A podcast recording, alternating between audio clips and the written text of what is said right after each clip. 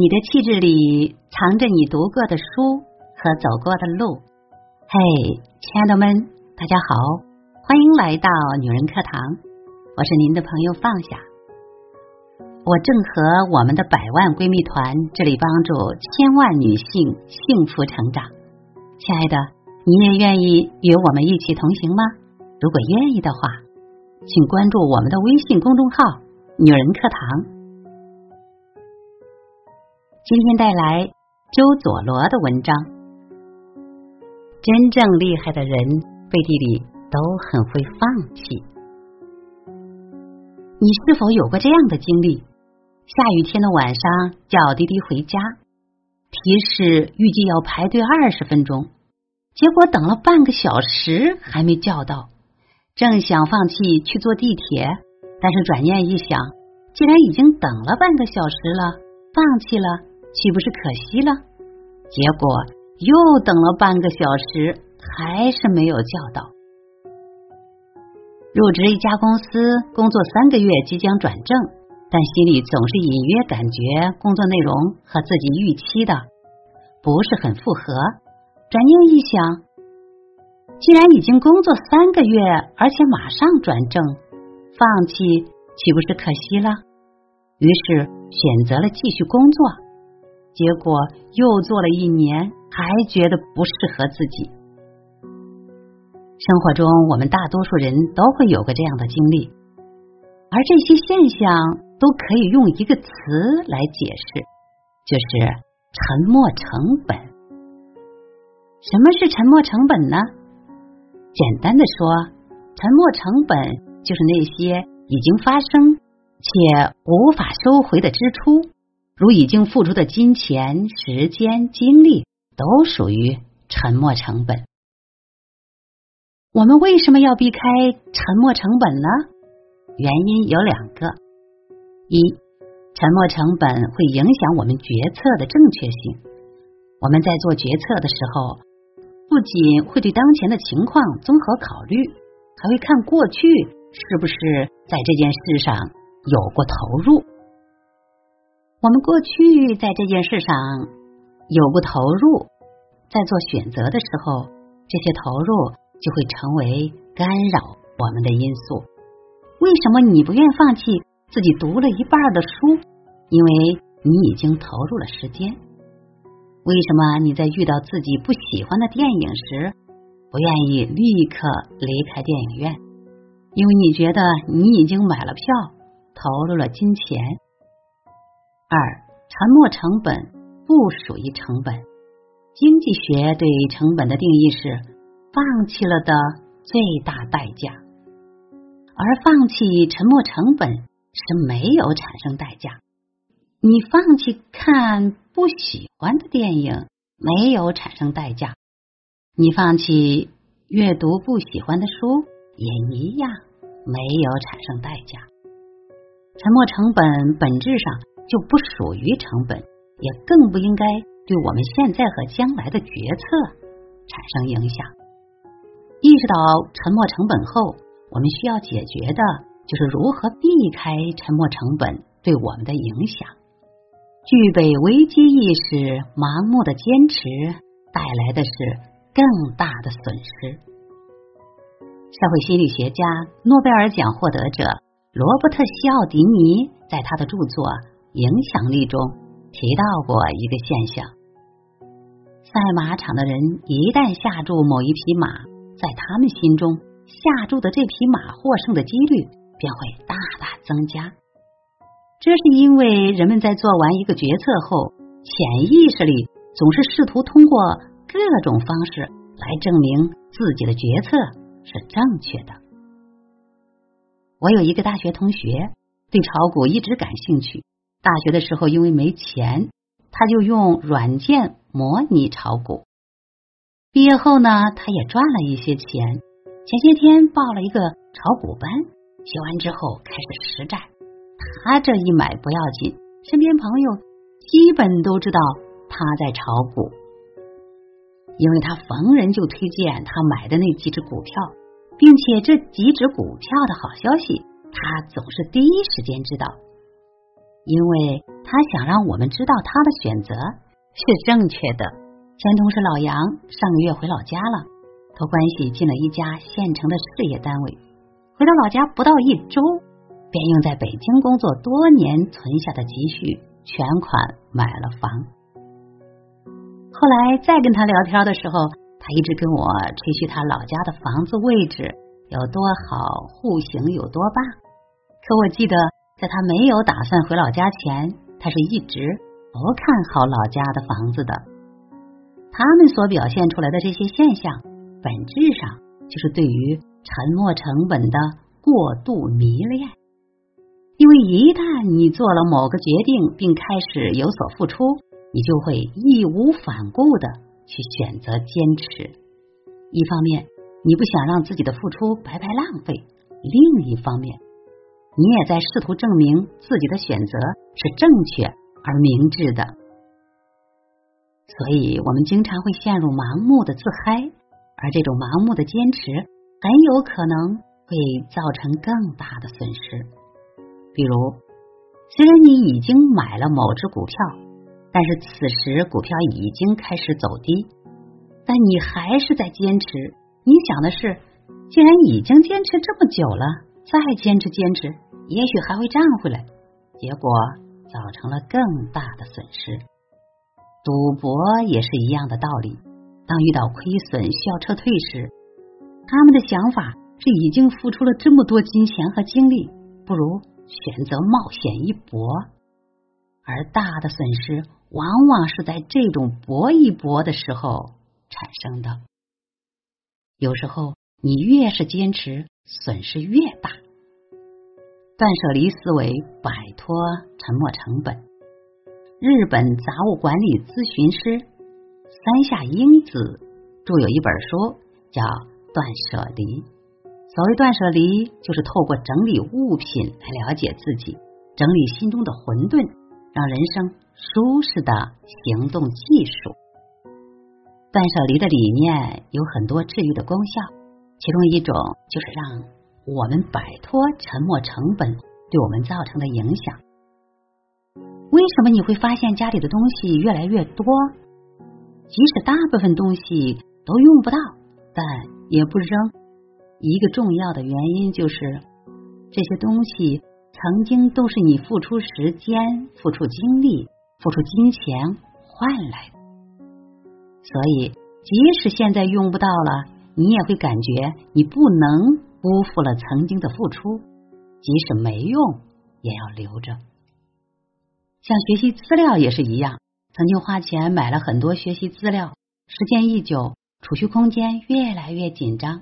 重要的是，资料的内容已经过时了，本应该舍弃资料。但一想到这是曾经花钱买回来的，所以即使是用不到，也舍不得删。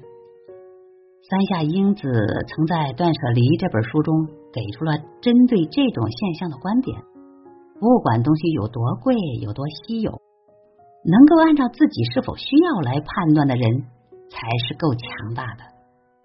所以，是否需要才是判断是否要丢弃的主要参考因素，而不是曾经有哪些付出。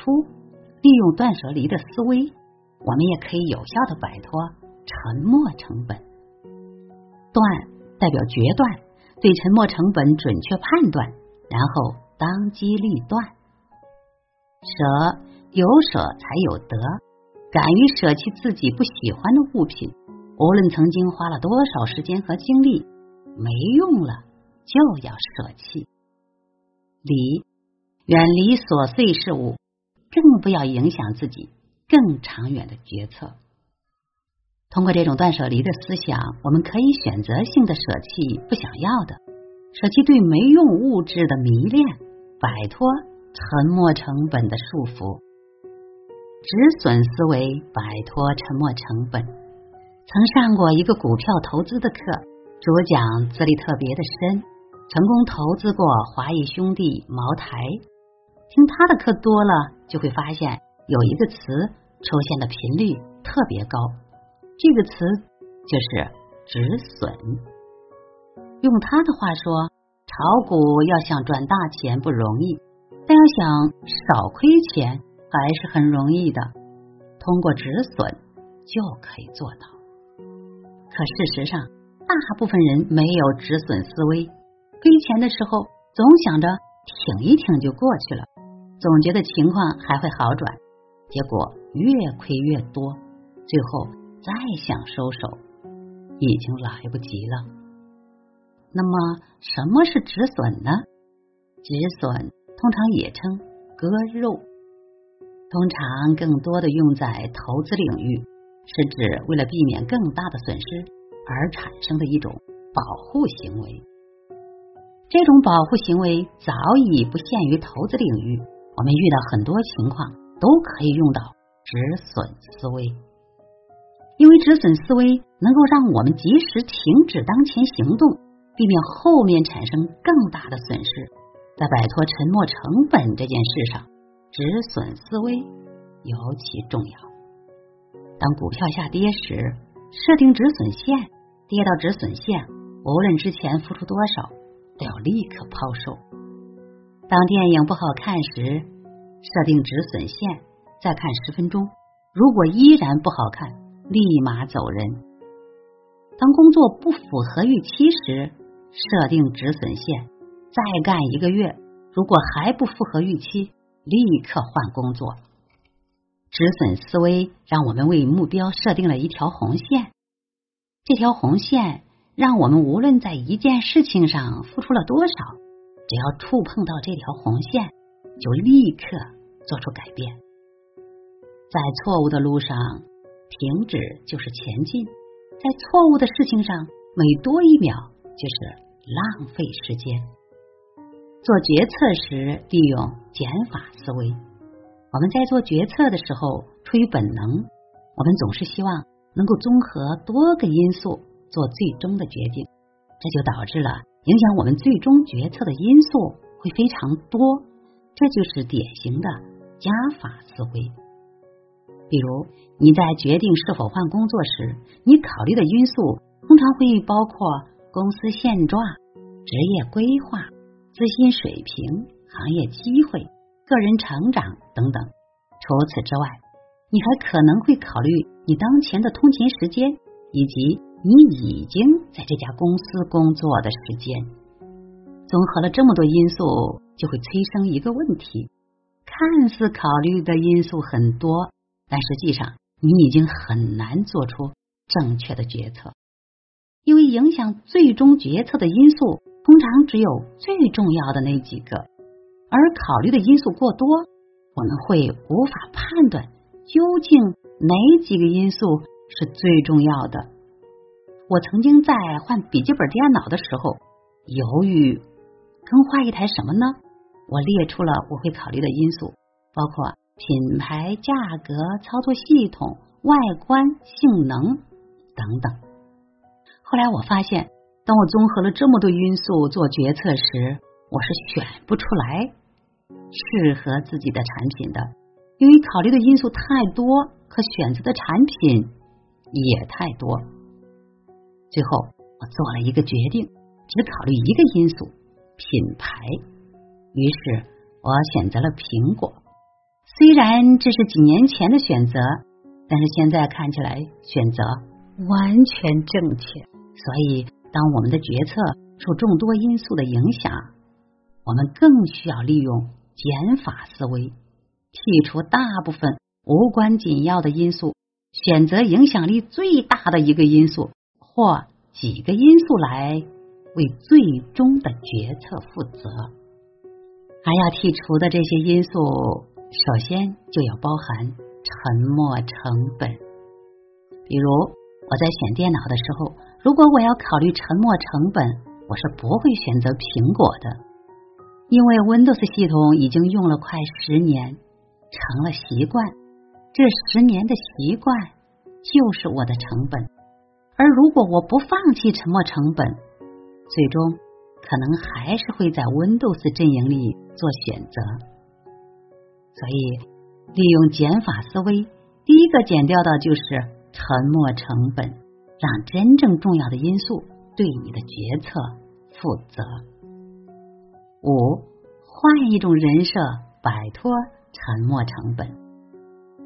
纠缠于沉没成本的一个重要因素，是我们不愿割舍自己之前的投入，而这种行为则会导致我们在做决定时无法保证清醒的头脑。所以，换一种人设，向自己提问，是摆脱沉没成本的重要技巧。比如，我们站在第三者的角度问自己：如果我不知道曾经付出多少时间、多少精力，那么。我会做出什么样的决策呢？在香港电影赌片盛行的时候，赌场里对钱有个很形象的比喻，就是输掉的筹码，被他们称为死钱。什么是死钱呢？简单的说，就是你输掉的钱，因为你输掉的钱本质上已经跟你没有任何关系，所以会称之为死钱。但对于大部分人来说，只要没离开赌场，这些死钱都应该属于他们，所以他们会不惜一切代价的妄想把那些死钱赢回来，结果往往是输的更惨。所以，当我们深陷沉没成本而不能做出理智的决定时，就要换成另一种人设。向自己提问。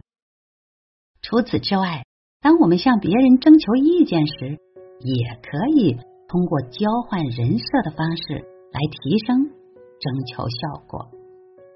比如，您一个选择犹豫不定，向对方争取意见时，对方给到你的往往不是最真实的意见，因为对方在回答问题时会顾及到你的情绪。所以，要想提升询问效果，你也可以采用交换人设的方法来提问。你可以这样说：“关于这个问题，如果是你，你会怎么选呢？”通过这种提问方式，对方会完全站在他的角度提出对问题的看法，这样就大大的提高了提问的效率和效果。日常生活中。我们每个人几乎都会遇到沉没成本，比摆脱沉没成本更重要的是，先意识到沉没成本的存在。因为只有意识到了沉没成本，我们才能针对性的去摆脱和调整。而摆脱沉没成本根本的原因，就是因为成本不仅给我们带来不了任何价值，反而。会影响我们对当前决策的判断。人生苦短，愿我们都能把生命浪费在有用的事情上。好啦，亲爱的们，今天的分享就是这样啦。不知道您听了这篇文章之后，在生活中会不会做及时止损呢？如果觉得今天的文章对您有所帮助的话，请记得在文末。点那个再看。如果你也想与我们共同成长的话，欢迎关注我们的微信公众号“女人课堂”，我们在社群等你哟。